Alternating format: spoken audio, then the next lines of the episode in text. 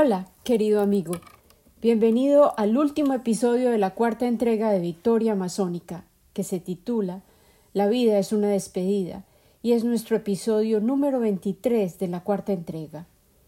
Yo soy Lina Cuartas y hoy, 29 de diciembre del año 2022, quien ya agoniza, estoy feliz de poder celebrar el hecho de que logramos lo que nos propusimos este año, Exploramos las palabras inmortales del profeta de Khalil Gibran y paralelamente celebramos los milagros de la vida y las maravillas que contiene la selva amazónica. Esta última sección de El profeta es, en sí misma, un regalo que nos recuerda que la vida es, en esencia, una despedida, y además describe en detalle la manera en que esta actitud se puede convertir en un modo de vida. Al-Mustafa, que es el nombre del profeta, significa el elegido, y volvemos a encontrarnos con él cuando se dispone a abordar la nave que lo llevará de regreso a la tierra donde nació. Él ha estado esperando esta partida durante doce años y persiste en compartir su sabiduría incluso mientras se despide.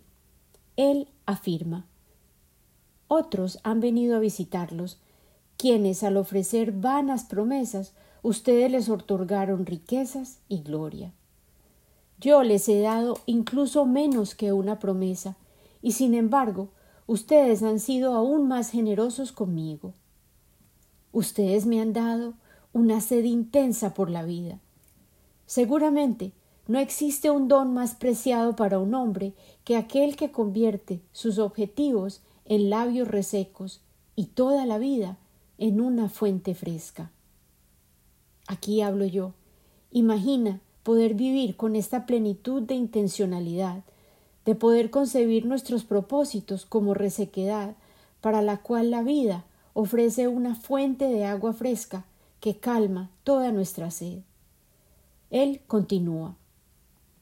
Y es aquí precisamente que reside mi honor y mi recompensa que en cada ocasión que acudo a la fuente a beber, encuentro que el agua misma tiene sed, y me bebe al yo beberla. Algunos de ustedes me han llamado orgulloso y demasiado tímido para recibir regalos. Demasiado orgulloso soy, en efecto, para recibir pago alguno, pero nunca para recibir regalos. Y, a pesar de que comí frutos silvestres entre las colinas cuando ustedes hubieran preferido que me sentara a su mesa, y he dormido bajo el pórtico del templo cuando me hubieran alojado con gusto entre ustedes. Sin embargo, ¿no fue acaso su amable hospitalidad en cuanto a mis días y a mis noches lo que le otorgó dulzura a mi boca y adornó mis sueños con visiones? Por esto, precisamente, es que más los bendigo a todos ustedes. Ustedes dan tanto y ni siquiera saben cuánto están otorgando. En realidad, la amabilidad que se vanagloria de sí misma frente al espejo se convierte en piedra. Y una buena obra que se denomina a sí misma con nombres tiernos se convierte en el origen de una maldición. Algunos de ustedes me han llamado distante y piensan que me embriago con mi propia soledad, e incluso me han dicho él se asocia con los árboles del bosque, pero no con los hombres. Se sienta solo sobre las montañas y mira desde las alturas hacia nuestra ciudad. Cierto es que he escalado las montañas y he caminado en parajes remotos. Pero desde qué otro lugar hubiera podido observarles si no fuera desde las alturas o en la distancia? ¿Cómo aproximarse sin primero alejarse? Y otros entre ustedes me han llamado sin palabras, pero sí comentan. Extraño, extraño, amante de alturas inalcanzables, ¿por qué vives entre las cimas donde las águilas hacen sus nidos? ¿Por qué buscas lo inalcanzable? ¿Qué tormentas quieres atrapar en tu red? ¿Y qué aves vaporosas cazas en lo alto del cielo? Ven, sé uno más entre nosotros, desciende y calma tu apetito con nuestro pan, sacia tu sed con nuestro vino. En la soledad de sus almas dijeron estas palabras. Pero si su soledad fuera más profunda, podrían saber que lo que yo buscaba precisamente era el secreto de la alegría y el dolor de ustedes, y perseguía tan solo su yo superior que transita por los cielos, pero el cazador también era la presa, ya que muchas veces mis flechas volaron desde mi arco y atinaron en mi propio pecho. Y el ser que volaba también era el que se arrastra por el suelo. Cuando mis alas se desplegaban en el sol, su sombra sobre la tierra tenía forma de tortuga. Y aquel que era un creyente también era quien dudaba, ya que a menudo he puesto mi dedo en mi propia herida para lograr una fe más grandiosa en ustedes y obtener un mayor conocimiento. Y es a raíz de esta creencia y este conocimiento que hoy digo Ustedes no están confinados dentro de sus cuerpos, ni encerrados dentro de sus casas y sus campos. Aquello que es su esencia habita por encima de las montañas y vuela con el viento. No es una criatura que se arrastra bajo el sol para obtener calor, o que cava huecos en la oscuridad en busca de refugio. Es, al contrario, una entidad libre, un espíritu que rodea la tierra y se funde con el éter. Si estas palabras parecen vagas, no persistas en tratar de aclararlas. Vago y nebuloso es el comienzo de todas las cosas, pero no su fin. Y yo estaría encantado de que me recordaras como un comienzo. La vida y todo lo que vive se concibe en la niebla y no en el cristal. Y quién sabe acaso, ¿no es el cristal tan solo una niebla en descomposición? Esto es lo que quisiera que recordaras de mí. Aquello que parece más frágil y confuso en ti es lo más fuerte y decisivo. ¿No es acaso tu respiración lo que ha erigido y endurecido las estructuras de tus huesos? ¿Y no es un sueño que ninguno de ustedes recuerda haber tenido lo que construyó su ciudad y erigió todo lo que en ella reside? Si tan solo pudieras ver las mareas de ese aliento, no verías nada más. Y si pudieras escuchar los susurros del sueño, no podrías escuchar ningún sonido distinto. Pero no ves ni escuchas, y eso está bien. El velo que obstruye tus ojos será levantado por las manos que lo tejieron, y la arcilla que bloquea tus oídos será removida por aquellos dedos que la amasaron. Y verás y escucharás. Sin embargo, no maldecirás el haber conocido la ceguera, ni protestarás por haber sido sordo, ya que en ese día comprenderás los propósitos ocultos de todas las cosas, y bendecirás la oscuridad tal como te regocijarás con la luz. Después de pronunciar estas palabras, el profeta miró a su alrededor y vio que el piloto de su nave estaba parado sobre la proa y observaba las velas en el viento, y luego miraba a lo lejos. Y el profeta dijo Paciente, más que paciente es el capitán de mi nave. El viento sopla y las velas son inquietas. Incluso el timón ruega que se le otorgue dirección. Y sin embargo, calladamente, mi capitán aguarda mi silencio. Y estos, mis marineros, quienes han respondido al llamado del mar grandioso, también ellos me han escuchado pacientemente. Ahora no tendrán que esperar más. Estoy listo. El riachuelo ha alcanzado el mar, y una vez más la madre generosa sostiene a su cría sobre su seno. Vayan con bendiciones, gente de Orfalís. Este día ha llegado a su fin. Se cierra a nuestro alrededor, tal como el lirio de agua se cierra hasta llegar a su mañana.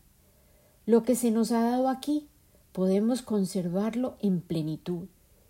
Y si no ha de ser suficiente, tendremos que volver a encontrarnos y juntos estirar nuestras manos suplicantes frente al que todo otorga.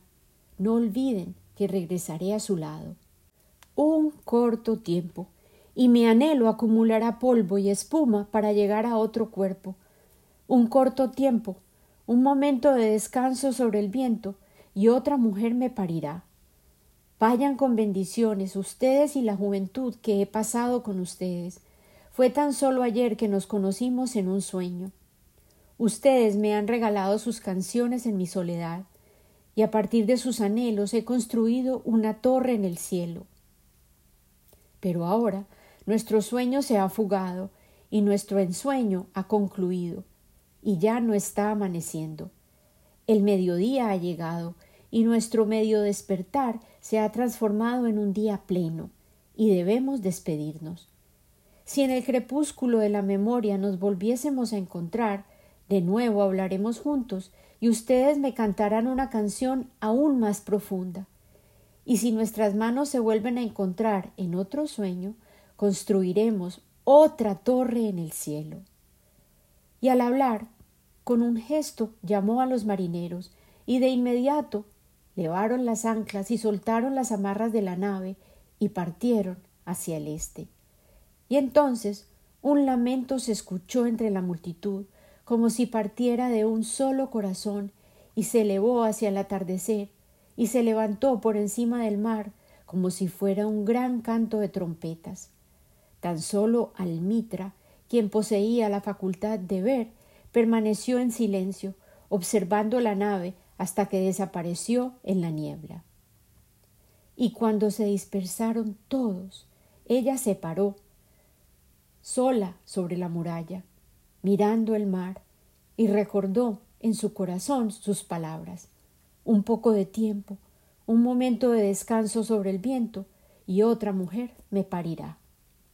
Claramente nos están diciendo que tan solo partimos para poder regresar, pero conservamos todo aquello que nuestra alma ha aprendido. Recientemente he vuelto a soñar con mi madre, y a menudo cuando estoy preocupada, me vuelven a enredar mis miedos. La peor preocupación que yo sentía cuando ella estaba viviendo sola, durante los años en que su salud se deterioró rápidamente, constantemente me preguntaba qué sucedería si ella se caía, cómo resolveríamos esa crisis severa. Ahora que ella ha muerto, cuando la veo en sueños, no tengo que contarle mis miedos. Ella los adivina y los conoce, y me dice firmemente, pero con su característica dulzura. Sí, Pocho, tus sueños resultaron ser certeros. Me caí. Tuvimos que resolver la emergencia. La desciframos. Yo entendí, eventualmente, que no podía seguir viviendo sola. Sin embargo, toda esa angustia, esa preocupación, fue tiempo desperdiciado, energía perdida. Un día a la vez, Pocho, ese era el nombre con que le gustaba llamarme. Pocho, concéntrate en un asunto a la vez, el más inmediato, y suelta todo lo demás. Tú no controlas nada. Y la vida persiste en ofrecerme lecciones y recordatorios para ilustrar sus sabias palabras. Durante el verano, en un día soleado inolvidable, salí de mi casa, lista para correr con mis cinco perros, y de nuevo hallé dos pequeños venaditos, mellizos, escondidos detrás de mi pequeña biblioteca gratuita. El más grande de los venaditos logró saltar sobre la cerca y corrió al lado de su nerviosa madre. El más pequeño brincó de frente, engarzándose en las barras de metal de la cerca, y de inmediato podíamos escuchar sus gemidos, tan parecidos al llanto de un bebé humano, llamando desesperado a su madre. El pequeño cráneo del venadito estaba atrapado entre los alambres, y él persistía en agitar su cabeza para liberarla.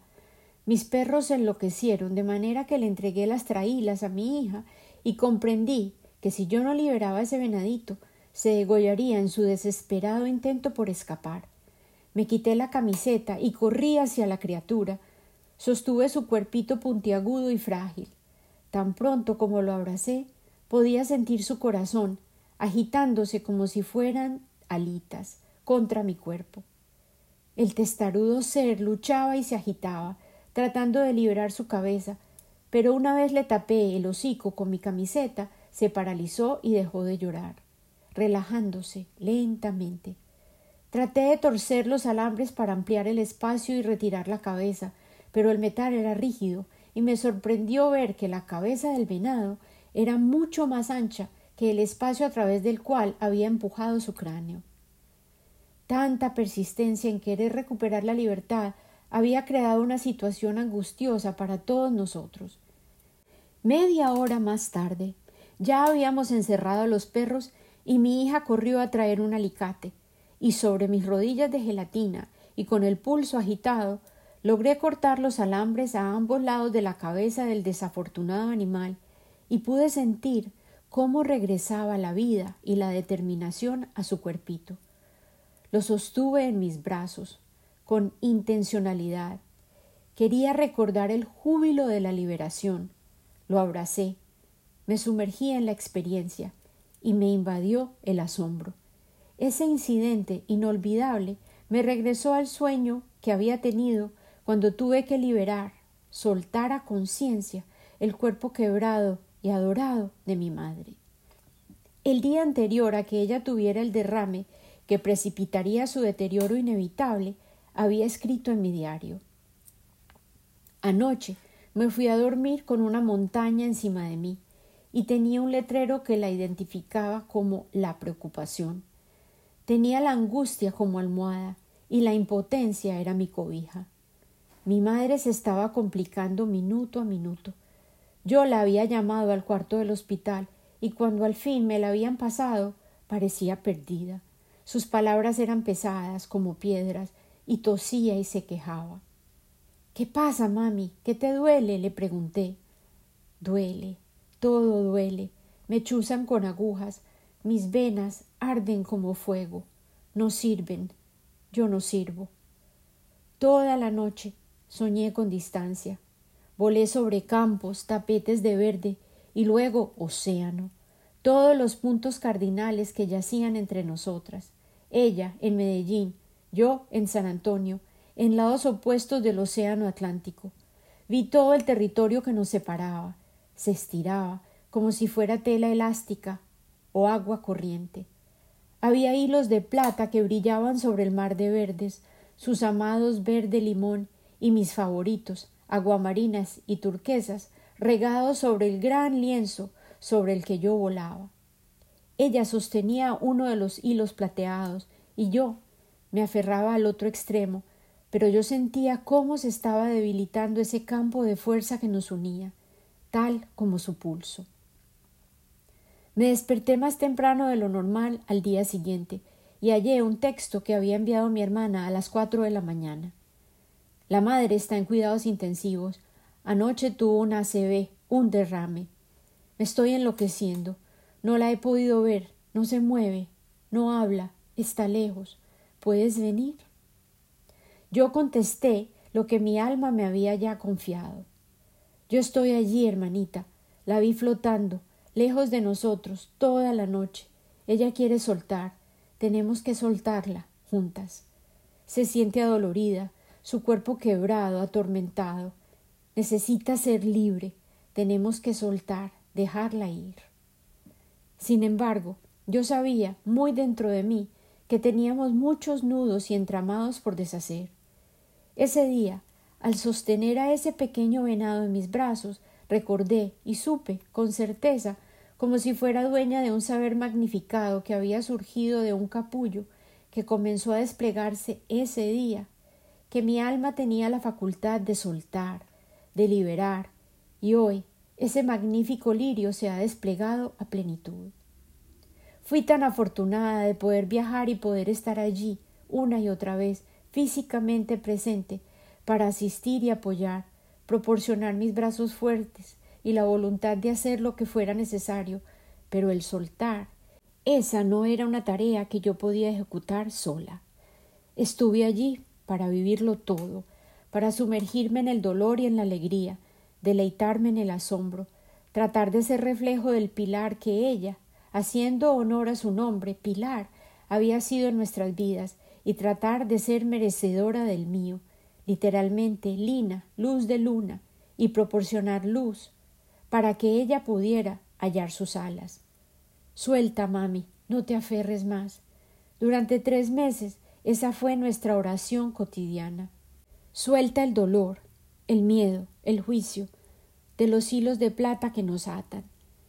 El día siguiente a su funeral, salí al Parque Lineal en Medellín y allí encontré cientos de mariposas y me parecía oír su voz asegurándome de que sí, al fin, había encontrado sus alas. Cada vida es esencialmente una despedida. A diario estamos soltando un poco de nuestra vida, de nuestro tiempo, de nuestra presencia, y ese es, de hecho, nuestro más grande regalo, estar dispuestos a soltarlo todo mientras estamos en esta dimensión. Hoy me enteré de que uno de mis más amados amigos partirá. Este ser generoso, a quien dediqué el episodio sobre el dar, aquel que nos regaló la música de Victoria Amazónica, Adam Tudor, partirá de nuevo para continuar en su jornada que lo lleva a despertar más almas. Este episodio de la despedida definitivamente obedece a una agenda perfecta y expresa el deseo de que aquel que parte proceda con alegría y de manera segura. Pero incluso aquellos que permanecemos, en efecto, estamos soltando a diario. Tal vez tengamos una conversación con alguien a quien no volveremos a ver. Estamos en realidad viviendo un día que al concluir no volverá. Estamos expresando palabras que no podemos volver a capturar y estamos tomando decisiones o eligiendo no actuar de maneras que tendrán consecuencias que persistirán, trascendiendo incluso nuestra propia vida. Hoy también recibí, de parte de otra amiga leal que escucha Victoria Masónica semanalmente, un regalo extraordinario, la edición de lujo de El Profeta, que incluye la biografía de Khalil Gibran. Allí aprendí que el libro cumplirá 100 años de publicación el próximo año, 2023, y que contiene muchas de las lecciones aprendidas y experiencias de la vida del mismo Gibran. El prólogo del libro, escrito por John Baldock, resultó ser precisamente el capítulo faltante que yo necesitaba para cerrar esta entrega de Victoria Masónica. Mr. Baldock escribió, y aquí resumo sus palabras, y a veces cito textualmente. Cuando el profeta de Khalil Gibran fue publicado inicialmente por Alfred Knopf en 1923, recibió varias críticas negativas y en general no tuvo la misma aceptación de sus dos libros anteriores, El Loco y El Precursor. A pesar de esta recepción desafortunada, el profeta eventualmente se convirtió en uno de los libros más vendidos de la historia literaria, principalmente al ser recomendado de boca en boca. Ha sido traducido en más de 40 idiomas, según conteos oficiales, pero se calcula que en realidad, en impresiones rústicas, el texto existe en más de 100 lenguajes. Existen paralelos obvios entre las situaciones que enfrentaron Gibran y al-Mustafa. Tal como el profeta, el autor estaba viviendo en un país que no era su tierra de origen, los Estados Unidos, lejos de su amado Líbano. También hay paralelismos más sutiles que son universales, incluso arquetípicos. Los trazos generales de la vida de Gibran reflejan los mitos clásicos que detallan la jornada típica del héroe, en que él trasciende su oscuridad inicial y pobreza y logra obtener fama y fortuna en tierras extrañas antes de regresar a su hogar. En los tiempos de Gibran, e incluso en la actualidad, Tales mitos respondían a las aspiraciones materiales de quienes emigran a los Estados Unidos, pero al retirar el tema del inmigrante, el mito se transforma en el sueño americano. Pero es fundamental aclarar, sin embargo, que el autor del profeta le asignaba importancia ante todo espiritual y no material a la jornada que vivió al Mustafa. La temprana educación de Gibran, a cargo de un sacerdote de su localidad, su familiaridad con la Biblia, su contacto con el sufismo, que es el corazón místico del Islam, y los escritos de Baha'u'llah, fundador de la fe Baha'i, todos estos elementos marcaron sus escritos. En el siguiente fragmento, él afirma ser, ante todo, un vocero de la unidad del ser. Todas las cosas en la creación existen dentro de ti mismo, y todas las cosas que hay en ti existen en la creación. No existe límite alguno entre tú y las cosas más cercanas. y no existe distancia alguna entre tú y las cosas más lejanas, y todas las cosas, desde la más insignificante a la más exaltada, existen dentro de ti como iguales. El sentido de unidad de Gibran, la unidad no sólo del ser, sino de la vida misma, le permitió entretejer, o por lo menos relacionar, las muchas dualidades que caracterizaban su vida, y en este aspecto yo misma me identifico con su existencia. Él tenía dos carreras, como yo, era un artista y un escritor, escribía en dos idiomas, árabe e inglés. Yo creo todo en inglés y en español. Él navegaba con comodidad en dos culturas, la oriental y la occidental.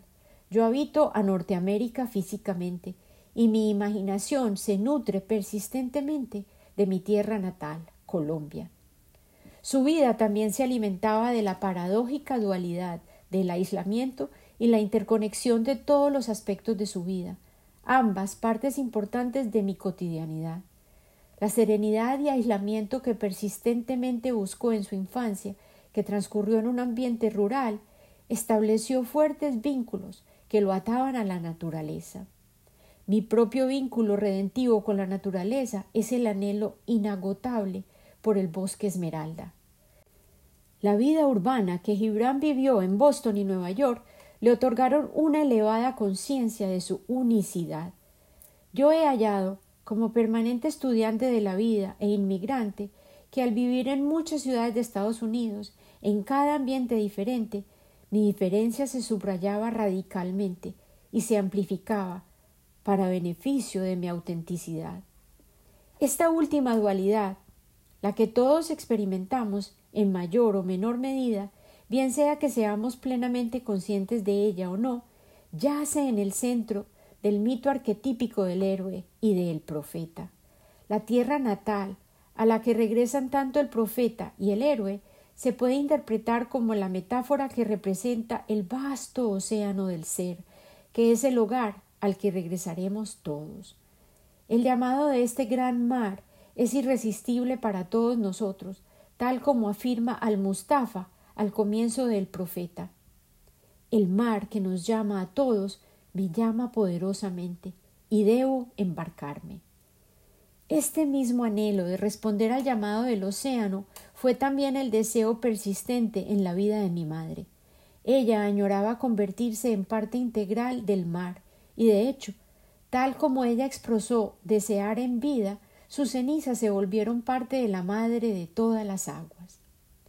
Este llamado metafórico del océano nos suplica que aceptemos y reconozcamos nuestra propia amplitud de alma. En realidad, es un imperativo que surge de nuestro ser interior.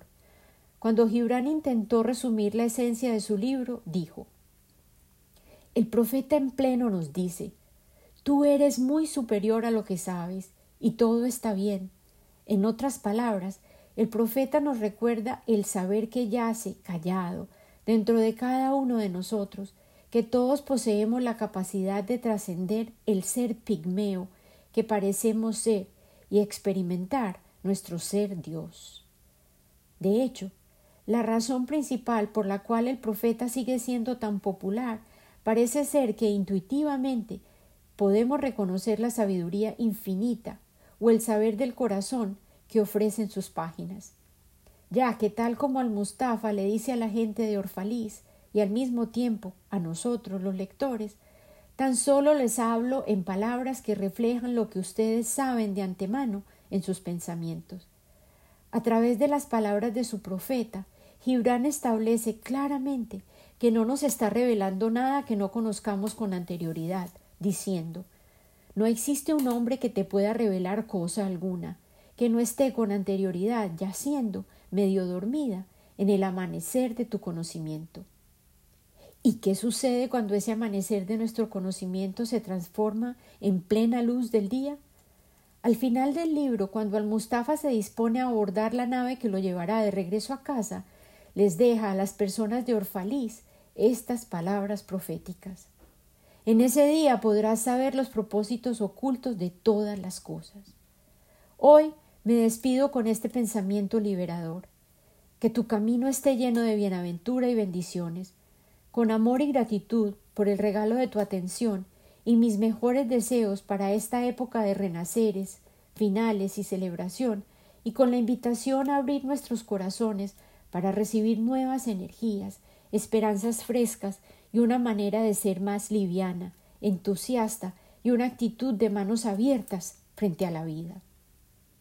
El próximo año continuaremos explorando las muchas caras de la selva esmeralda y honraremos el loto gigante, la flor que se despliega sin vergüenza, enamora y luego muere para poder ser semilla de una nueva generación de su comunidad, la planta de la majestuosa victoria amazónica en pleno.